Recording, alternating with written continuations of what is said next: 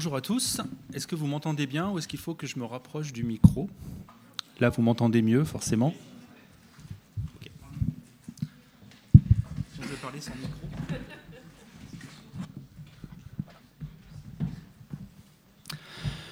Euh, avant de commencer, juste pour détendre l'atmosphère, euh, combien y a-t-il de béliers dans la salle? Ah, quand même C'est extraordinaire. On va pas du tout parler de, des béliers, hein, je suis désolé, mais, euh, mais on va en parler un petit peu quand même indirectement. sinon, je ne sais pas ce que vous avez vu comme description d'intervention sur les programmes, c'est pas tout pareil. Il y a des programmes dans lesquels c'est l'intervention que j'avais prévue initialement, mais qui n'a plus lieu. Donc on ne va pas parler astrologie et féminisme, au cas où euh, certains soient là pour cette raison-là, je vous le dis. Euh, j'ai été obligé, on va dire, de, la, de l'annuler, j'ai préféré, par manque de sources. Donc, euh, on va parler d'astrologie pour changer. Je, ne vais pas avoir le temps de me présenter plus que de vous dire que je suis un ex-astrologue qui est devenu sceptique en essayant de prouver sa croyance, donc en se confrontant à certaines connaissances du, euh, réel. Euh, malgré le, peu de temps, je vais essayer de vous faire une, mise en perspective un tout petit peu historique. En fait, euh, derrière naît-on bélier ou devient-on bélier, il y a un peu la question de l'inné et de l'acquis. Et quand je vous dis ça, je vais nuancer la, chose derrière, mais en tout cas, c'est vraiment des choses des questions qu'on peut se poser quand au moins on croit en l'astrologie. Et donc, euh, c'est un vieux questionnement astrologique, dans le sens où, euh, depuis l'Antiquité, euh, les astrologues se sont demandé doit-on se baser sur la date de naissance, la position des astres au moment de la date de naissance, ou bien doit-on se baser sur la date de conception? Parce que finalement, quel est le premier moment? À quel moment vraiment ça commence l'être existe, ce genre de choses? Alors, ce sont des questions euh, qui ne sont pas vraiment tranchables. Hein. Les astrologues n'ont jamais vraiment proposé de critères pour, euh, pour savoir. Et pour dire à quel point ça reste dans le, comment dire, dans, les traditions, entre guillemets, il y a une astrologue dans les années 30 qui, qui pensait qu'on avait deux signes, le signe de naissance et le signe de conception. Donc en astrologie, euh, tout existe, et même son contraire. Et donc quand je dis un vieux questionnement astrologique ou pas, bah, c'est-à-dire que est-ce qu'on est vraiment, est-ce que les astrologues ont vraiment essayé de répondre à la question euh, C'est pas évident, puis ils n'avaient pas trop les moyens non plus auparavant. Et donc moi, je me suis vraiment posé ces questions entre 2005 et 2007. Et donc euh, j'ai ressorti pour l'occasion un, projet de manuscrit que j'avais rédigé à ce moment-là, que j'ai jamais pu publier, parce que les éditions d'Hervy m'avaient dit ah, c'est super intéressant, mais ça ne sera pas vendeur, donc euh, on ne publie pas. Et le titre, pour le plaisir, c'était L'astrologie face à elle-même. Et entre parenthèses, une approche spirituelle de l'astrologie peut-elle se permettre d'en ignorer les limites techniques? Ça donne une idée un peu du contexte dans lequel j'ai commencé à formuler ça. Et aujourd'hui, ben, ce que je fais, c'est un petit peu encore euh, dans, cette... Euh, comment dire, pas dans cette direction, mais bon, c'est encore connecté à ces tout premiers questionnements qui sont très loin maintenant. Euh, si vous voulez en savoir plus sur mon parcours, vous pouvez aller sur le podcast de Méta de choc d'Elisabeth Fetty. Et donc, on a eu un très long entretien qui raconte comment je suis tombé dans l'astrologie, comment je m'y suis impliqué et comment j'en suis sorti. Si je cite quelques passages choisis de ce manuscrit, vous allez voir comment je me posais la question à ce moment-là. Euh, nous avons spontanément, car historiquement, tendance à considérer comme innées les influences astrales, puisqu'elles sont inscrites pour la vie dans le thème astral dès la naissance. C'est vraiment le, le mot, quoi, la naissance, inné, on entend en effet couramment par inné ce qui est présent dès la naissance. Mais aujourd'hui, l'inné est plutôt défini comme ce qui est inscrit dans les gènes. Donc moi, en tant qu'astrologue, ça me posait problème. Le déterminisme astrologique, s'il existe, parce que les astrologues ne sont pas du tout d'accord là-dessus, ne peut donc pas être qualifié d'inné. En tout cas, pas celui qui permet d'interpréter un thème de naissance. Doit-il alors être classé forcément dans l'acquis? Pas nécessairement non plus. Enfin, c'était pas clair dans ma tête en fait. Hein. Pour les uns, l'astrologie concurrencerait le déterminisme astrologique, parce que l'astrologie est au-dessus de tout. Pour les autres, elle serait l'expression de quelque chose touchant directement à l'âme. Et là, on est dans le domaine un peu de la métaphysique, donc on peut s'affranchir un peu des, questions scientifiques, donc ne pouvons pas être vraiment acquis. La nature humaine au sens le plus vague du terme. L'âme précède-t-elle la rencontre des chromosomes? C'est vraiment des questions qu'on peut se poser quand on est croyant, donc on est très très loin de la science. Et puis, est-ce que l'âme tient compte des, configurations de naissance? Savoir à quel moment le bébé doit naître Est-ce qu'il y a plusieurs âmes qui font la queue? Et selon le moment de naissance, c'est vraiment des questions qui, qui se sont posées. Et donc, c'est pas si simple, parce qu'il y a aussi la vie intra-utérine. Et donc, moi, je me demandais à ce moment-là, euh, ce n'est plus le moment de la naissance qui permet de nos jours de distinguer entre inné et acquis. Tout ce qui se passe aussi pendant la grossesse est maintenant considéré comme acquis. Donc, ça remet en question les définitions, les vieilles définitions qui nous viennent de l'Antiquité, bien qu'ayant une origine prénatale. Et donc, euh, en plus, c'est postérieur à la rencontre des chromosomes.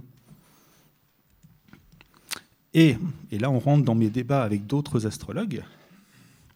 Aux astrologues à 100% spiritualistes, j'aimerais demander, sachant que la vie intra-utérine du bébé peut influer sur la future personnalité de l'individu, si l'on n'est pas obligé de considérer l'astrologie comme un déterminisme parmi d'autres, ou au moins une partie de l'astrologie. Parce qu'il y en a qui rejettent vraiment la notion de déterminisme, c'est pas possible. il y en a d'autres qui aimeraient quand même euh, l'inclure.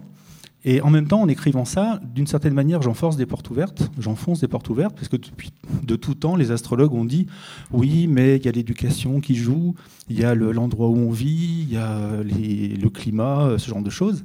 Mais c'est souvent des réponses ad hoc, en fait, parce qu'ils n'en tiennent jamais compte.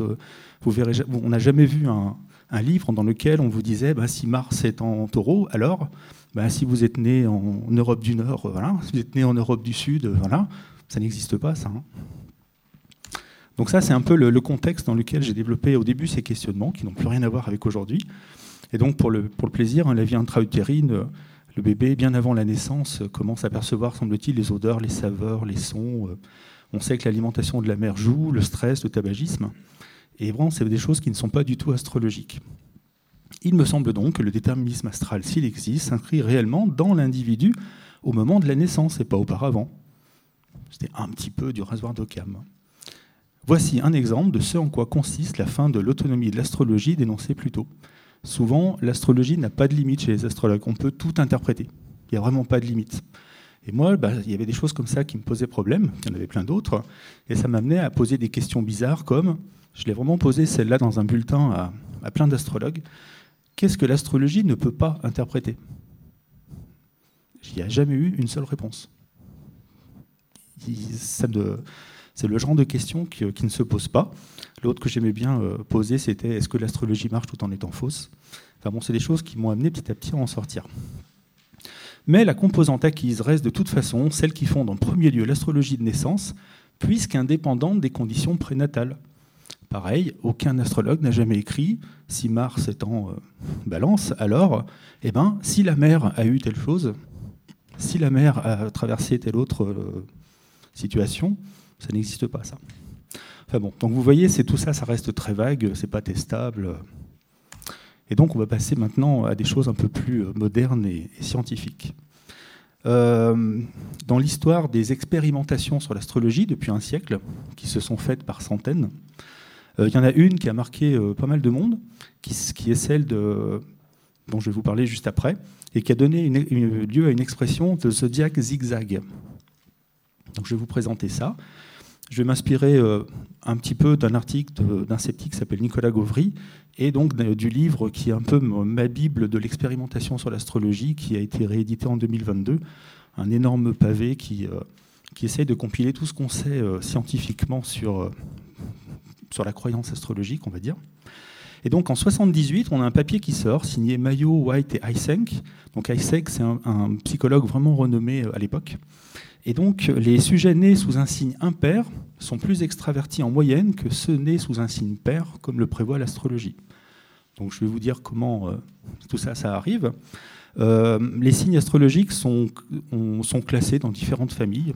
L'une d'entre elles, c'est si vous partez du bélier, c'est un signe qu'on dit masculin. Le taureau, c'est un signe féminin. Et après, masculin, féminin, masculin, féminin. Donc les signes impairs sont masculins, plutôt extravertis. Et les signes euh, pairs donc, sont féminins, moins extraverti, on va dire, pour pas dire introverti. Donc c'est une hypothèse qu'ils essayaient de tester parce que Eysenck travaillait sur l'extraversion. Euh, il y a eu 2324 participants, donc le résultat est, important. Et euh, ce n'est pas juste une fluctuation, si vous voulez, statistique, le, résultat est significatif. Et quand je dis waouh, c'est que ben, ça a étonné tout le monde, les astrologues eux-mêmes, et eh ben, le, résultat, ça ressemble à ça. Je n'ai pas besoin de me lever. Donc, euh, si je vous explique rapidement ce qu'on a ici, si vous rangez les signes dans l'ordre, du bélier euh, jusqu'au poisson, et puis que là, on marque le score à un test, un test de personnalité qui va mesurer l'extraversion, et eh ben réellement, on voit que bélier, euh, ben, c'est plutôt extraverti, taureau, gémeaux, cancer, etc. Ce qui est très étonnant, c'est que c'est à 100%. Quoi. Il n'y a pas un, endroit où, ça marche pas, ça monte, ça descend, ça monte, ça descend. La, probabilité d'avoir un tel résultat avec cet effectif, hein, elle est très très basse. Donc euh, les astrologues ont dit euh, waouh, le, résultat le plus important euh, pour l'astrologie au XXe siècle. Et donc, pour relativiser un tout petit peu ce qu'on a là, hein, les écarts ne sont pas si importants que ça. Vous savez, si vous connaissez aussi la chaîne d'Effecateurs, qu'on peut un peu modifier les graphiques pour, faire, pour tromper les gens et tout ça. Là, ce n'est pas le but, mais tenez bien compte du fait que le graphique ne commence pas à zéro. C'est-à-dire que si on met le score de, 0 à 15, euh, les zigzags rétrécissent. Hein, Ce n'est pas, une énorme différence non plus. Par contre, euh, pour cet effectif-là, elle est significative. Et donc, euh, évidemment, ça gênait beaucoup de monde quand même. Et notamment Eysenck lui-même, et qui, je crois que c'est lui qui a mis un, petit moment avant de trouver un petit peu, peut-être, l'explication. Parce que ben, tout simplement, euh, le maillot de l'article maillot, etc., c'était un astrologue, un astrologue connu. Et pour avoir autant de participants, en fait, ils sont allés chercher dans ses clients. Donc ils ont envoyé des courriers à ses anciens clients et leur ont posé des questions, leur, ont fait remplir un, test de personnalité. Et donc, ben, est-ce qu'il n'y a pas un petit biais quand même euh, à ce niveau-là, de connaissance de, l'astrologie? Si tel était le cas, on va voir, hein, alors, ben, si les béliers se croient plus extravertis, il se pourrait que cela influence la manière dont ils se perçoivent et dès lors leur réponse au test. On n'en est pas encore tout à fait à parler d'influence sur soi, mais déjà de comment ils répondent au test. Et dans ces cas-là, euh, étant donné que ce sont des questionnaires invitant à se décrire soi-même, eh ben, on peut avoir une première explication du pourquoi, euh, euh, comment dire, on a déjà des, zigzags et ensuite, eh ben, c'est assez facile de glisser de ben, je ne sais pas trop, ni oui ni non, à plutôt non ou plutôt oui, ce qui peut suffire à faire pencher la balance et donner un résultat un petit peu supérieur au hasard. Les sujets sont-ils plus extravertis ou bien se perçoivent-ils plus comme extravertis? On change un petit peu la question, on est un petit peu moins dans la question brute, suis-je bélier ou, ou pas quoi. Mince. Euh, quand les personnes se perçoivent de la sorte, on commence à parler de traits de personnalité, mais si elles répondent au moment du questionnaire, il n'y a pas besoin d'aller jusque-là. Finalement, ben, l'hypothèse astrologique n'est peut-être pas nécessaire si la croyance elle-même produit l'effet attendu. Dans ces cas-là, il n'y a pas besoin de parler d'inné. Est-ce qu'on peut parler d'acquis euh, C'est autre chose. Et si on parlait d'influence sociale donc, euh, pour décrire un peu tout ça, euh, ce qu'on peut dire, c'est demander à des Sagittaires s'ils sont, qui sont décrits astrologiquement comme être plutôt sociables, aimant sortir, rencontrer des gens, et demandez-leur si leur lien à l'extraversion, par exemple, aimez-vous sortir, aller faire des, participer à des fêtes, eh ben, l'astrologie pourrait les pousser, même légèrement, à répondre plutôt oui, quand ben, ce n'était pas, pas forcément évident, ou plutôt non s'ils sont capricornes, décrits plutôt comme timides et solitaires. En psychologie, cet effet s'appelle le self-attribution. Et en fait, ben, ça ressemble à l'astrologie, l'odeur de l'astrologie un petit peu, mais il n'y a pas besoin d'une explication astrologique. L'explication est non astrologique dans ces cas-là. Donc ce qu'il y a d'important, c'est que je ne vous parle pas d'une étude isolée, c'est que ces études a été répliquées. Et donc euh, les résultats sont assez, euh, j'ai envie de dire, euh, constants. Donc ce n'est pas juste un, un résultat d'une expérimentation. Et ce qu'on a commencé à faire à partir de ce moment-là, c'est vraiment à distinguer entre les personnes qui connaissent l'astrologie et celles qui ne, la, connaissent pas. Autant aujourd'hui, ça pourrait peut-être paraître évident hein, qu'il faut faire comme ça, et ça l'est pour quand on expérimente sur le sujet, mais autant à l'époque, ben, ça ne l'était pas finalement. Donc ça a eu vraiment une incidence, et quand on commence à séparer les publics comme ça, enfin les sujets, et ben en fait, on se rend compte que ben, la, corrélation disparaît, le zigzag, la disparaît aussi. Et donc, à tel point que le signe astrologique est devenu un critère expérimental. Parce que ben, souvent, quand on donne une carte de naissance complète à, quelqu'un, on lui demande de, reconnaître son thème parmi plusieurs autres. Ben, en fait, s'il y a le signe astrologique qui est décrit dedans, ça se trouve, ça peut suffire pour qu'il reconnaisse l'ensemble de la carte, alors que finalement, ce n'est pas l'ensemble de la carte qui est reconnu, c'est juste le, portrait du signe astrologique. Donc attention, hein, je ne vous parle pas de l'effet Barnum ici, c'est-à-dire le fait de se reconnaître dans des, descriptions vagues. On parle un peu d'autre chose, et on parle notamment d'autodescription, de perception de soi-même. En 1974, il y a eu euh, une expérimentation, donc avant celle-ci, qui ne se posait pas ces questions-là à ce moment-là, et qui, s'était posé une question si on propose des descriptions euh, vagues à des personnes, qu'ils la valident, donc un peu comme des horoscopes. Donc là, c'est ce qu'on appelle l'effet Barnum. Qu'est-ce qui se passe si juste après, on leur fait passer un test de personnalité? Est-ce que les personnes qui ont lu un texte positif, qui est plus vers, euh, qui tend vers, vers l'extraversion par exemple, vont euh, avoir un score en extraversion qui est plus haut par rapport à d'autres à qui on va donner un texte au contraire un peu négatif? Parce que franchement, une influence à ce point-là, ça serait quand même étonnant. Eh ben en fait, euh, oui, oui, oui, ça change, bien sûr. Donc euh, c'est depuis ce moment-là qu'on sait que ben, même les horoscopes de presse, quand vous l'écoutez le matin, ça peut avoir une réelle incidence, même si c'est arbitraire, même si ça va être sur un petit truc, pour le reste euh, ben, peut-être de la journée ou juste après. Si vous avez une décision à prendre, ça peut faire pencher la balance. Et donc en termes de méta-analyse, pour terminer, en 2015, il y en a une qui est sortie justement sur la mesure de l'extraversion selon les signes astrologiques, et le résultat, c'est ça heureusement que j'ai un bâton de ski. Merci encore. Euh, pour euh, vous expliquer ça rapidement, on va faire comme ça. À gauche, en fait, on a le résultat de 29 études. Et, euh, en fait, donc, ben, on, fait un peu le, genre d'expérimentation que je vous ai décrit.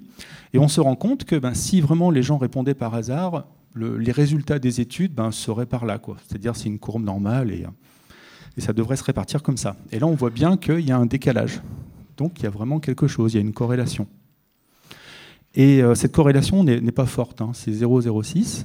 Par contre, euh, euh, comment dire, par rapport au nombre de, sujets en jeu, au nombre d'études, c'est significatif. À droite, en fait, ce sont 12 autres études. Et la différence, c'est que là, soit les personnes ne connaissent pas leur signe astrologique, parce que l'astrologie ne connaissent pas du tout. Et dans ces cas-là, les résultats des études eh ben, se répartissent maintenant aux alentours de, la courbe ici, soit en fait on a comparé avec la position de la Lune dans les signes astrologiques à leur naissance. Parce qu'en astrologie, c'est une position qui est importante. Et donc, bah, en théorie, s'il y a un effet pour le Soleil, il devrait y en avoir un pour la Lune. Et vous voyez que, même chose, là, dans ces cas-là, il n'y a, plus rien qui, qui ressort. Donc, très manifestement, il n'y a pas besoin d'une influence astrale pour expliquer ça. Euh, cet ensemble, hein, c'est une probabilité de 1 sur 10 000 d'avoir ces résultats. Et donc, d'après ce qui est marqué là, vraiment, on devient bélier. Parce que si on ne connaît pas l'astrologie, euh, en fait, on ne voit rien. Hein. Donc, euh, ben, c'est une forme d'acquis, si vous voulez, mais entre guillemets post-natal, puisque c'est après. C'est dans les médias, c'est dans la presse et tout ça, qu'il peut y avoir des, effets. En 2003, il y, a eu un test qui a essayé de tester si certains signes croyaient plus en l'astrologie que d'autres. Manifestement, non. Et donc euh, l'explication, ça serait de dire, bah, il y a peut-être donc les mêmes mécanismes cognitifs en jeu pour tout le monde. Et ce qu'il y a de génial, c'est que la liste qui est donnée, c'est celle que j'ai donnée euh, moi l'année dernière dans la conf que j'ai donnée ici, enfin en tout cas en partie. Et euh, par exemple, ben, l'erreur fondamentale d'attribution, qui consiste en gros rapidement à penser que ben, moi mon, comportement dépend de mon contexte. Si j'agis, je suis contraint par plein de raisons. Alors que si un tel fait la même chose que moi, bah lui, euh, c'est parce qu'il est comme ci ou c'est parce qu'il est comme ça. On va l'expliquer plus facilement par, sa, personnalité. Le biais de confirmation, l'attention sélective, on retient plutôt les, résultats positifs. Et donc, non seulement on devient bélier, mais on devient taureau, on devient gémeaux, enfin, on devient n'importe quel signe. Quoi.